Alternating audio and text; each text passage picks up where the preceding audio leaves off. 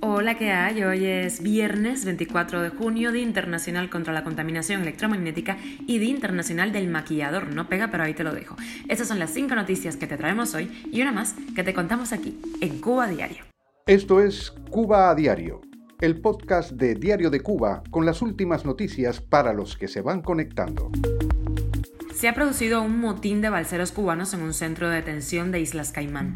Al menos 39 migrantes han muerto ahogados en ocho meses tratando de llegar a Estados Unidos por mar. Washington va a indemnizar a varios afectados por el síndrome de La Habana. Te contamos los detalles. Una senadora mexicana denuncia que la venta de servicios médicos es el gran negocio del gobierno cubano. La moneda libremente convertible y el euro están cerca de los 120 pesos en el mercado informal cubano. Esto es Cuba a Diario, el podcast noticioso de Diario de Cuba. El control de aduanas y fronteras de Islas Caimán ha confirmado que hubo una situación tensa el miércoles por la noche en su centro de detención, donde se encuentran recluidos varios inmigrantes cubanos. Las autoridades utilizaron fuerzas públicas para controlar la situación. No se dieron detalles sobre lo que realmente estaba sucediendo, pero las publicaciones en redes sociales sugirieron que los migrantes habían sacado los colchones de los edificios y estaban amotinados. Actualmente hay alrededor de 186 migrantes cubanos retenidos por el control de aduanas en varios lugares se entiende que hay al menos 80 personas en el centro Five Banks, en donde se produjo este motín, que ocurre, ojo, dos semanas después de que indocumentados procedentes de la isla denunciaran la falta de atención médica, mientras padecían fiebre en un centro de detención. El archipiélago vive un arribo histórico de balseros cubanos que no se había registrado desde la década de los 90. Al parecer, ahora es una opción para migrar, además de Florida y México. Al menos 39 migrantes han muerto ahogados en ocho meses tratando de llegar a los Estados Unidos por mar. Solo desde el domingo, la Guardia Costera ha rescatado dos cuerpos de cubanos fallecidos en naufragios. Las autoridades, que no han aclarado si estos 39 fallecidos son todos residentes en la isla, hacen pública esta información pocas horas después de que reportaran el hallazgo del cadáver de Carlos Alberto Rosel Ojeada, un balsero cubano que estuvo desaparecido tras el naufragio de la embarcación en la que viajaba hacia Estados Unidos. Esa cifra fue ofrecida como parte de un nuevo reporte de repatriación de cubanos interceptados en el mar en camino hacia Estados Unidos, que el jueves implicó la devolución de 89 balseros rescatados en siete operativos. El jefe de respuesta de la Guardia Costera de Estados Unidos dijo en un comunicado oficial que incluso una muerte es demasiado y avisó de los peligros de alta mar. Cuba a diario. La administración Biden planea pagar a algunos diplomáticos y oficiales de inteligencia entre 100 mil y 200 mil dólares para compensarlos por sus problemas de salud conocidos como síndrome de La Habana, así lo informó The Washington Post.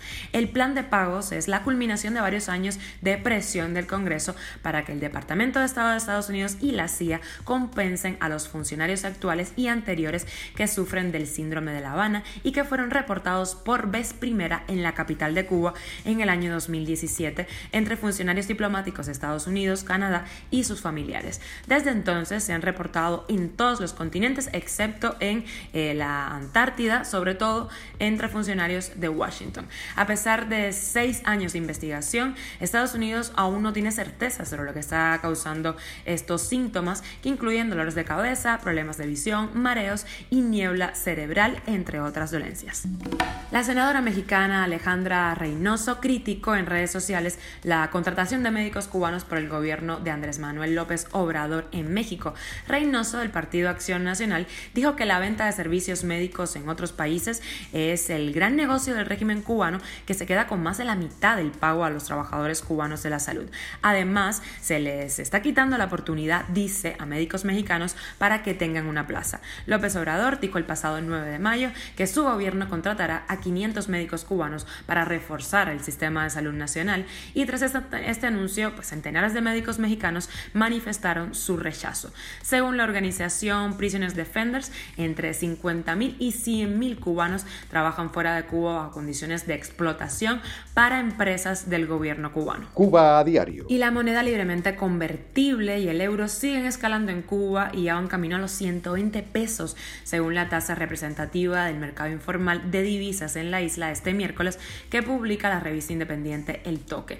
Eh, la MLC se cotiza a 117 pesos, mientras el dólar se vende a 105 y el euro está a 118. En la subida de la divisa podría estar influyendo el anuncio del consulado español en La Habana de que a partir del próximo primero de julio, ojo, primero de julio, sus servicios solo se podrán pagar con esta moneda y en efectivo, tras una medida anunciada, recordemos, por el Banco Central de Cuba, que impide a las embajadas eh, y a los consulados en la isla convertir a divisas sus cuentas en pesos. Y llegamos a la extra. En Diario de Cuba hablamos con la actriz cubana Camila Arteche, quien hace poco fue galardonada por su actuación en el corto Boxeadora en los Hollywood Northern Hours. Sobre sus creencias y rituales antes de salir al escenario, esto es lo que nos contó. Yo creo en la energía del universo. Entonces, con el tema del escenario, ay, me emociono. Eh, yo tengo mis rituales, o sea, yo soy muy intuitiva, no te diría supersticiosa, entonces trato de estar muy presente para tomar las señales que me pueda dar el universo. O sea, con el tema de besar el escenario, por ejemplo, que es mi ritual antes de actuar, o dedicarle la función a alguien, o mi día de grabación a alguien, que eso es algo que hago hace muchos años, eh, es como un ritual y una manera de yo respetar lo que he elegido hacer en mi vida. O sea, si me voy a, si me voy a subir en ese escenario, yo le pido permiso al escenario, eh, yo agradezco por recibirme ahí, eh, agradezco aunque todavía el teatro no esté lleno o, o, el set no haya salido la película, pero agradezco a la gente que lo va a ver. O sea, todo eso para mí es como un ritual de respeto hacia mi profesión. Y el dedicarle la función a alguien es porque porque creo que me lleva una energía bonita de esa persona, esté viva o esté fallecida. O sea, siempre se la dedico a alguien, no importa no importa si esté viva o esté fallecida. Ayer, por ejemplo, se la dediqué a mi madre la función del teatro y fue como, madre, no estás aquí, pero te dedico a esta función y esta función va para ti.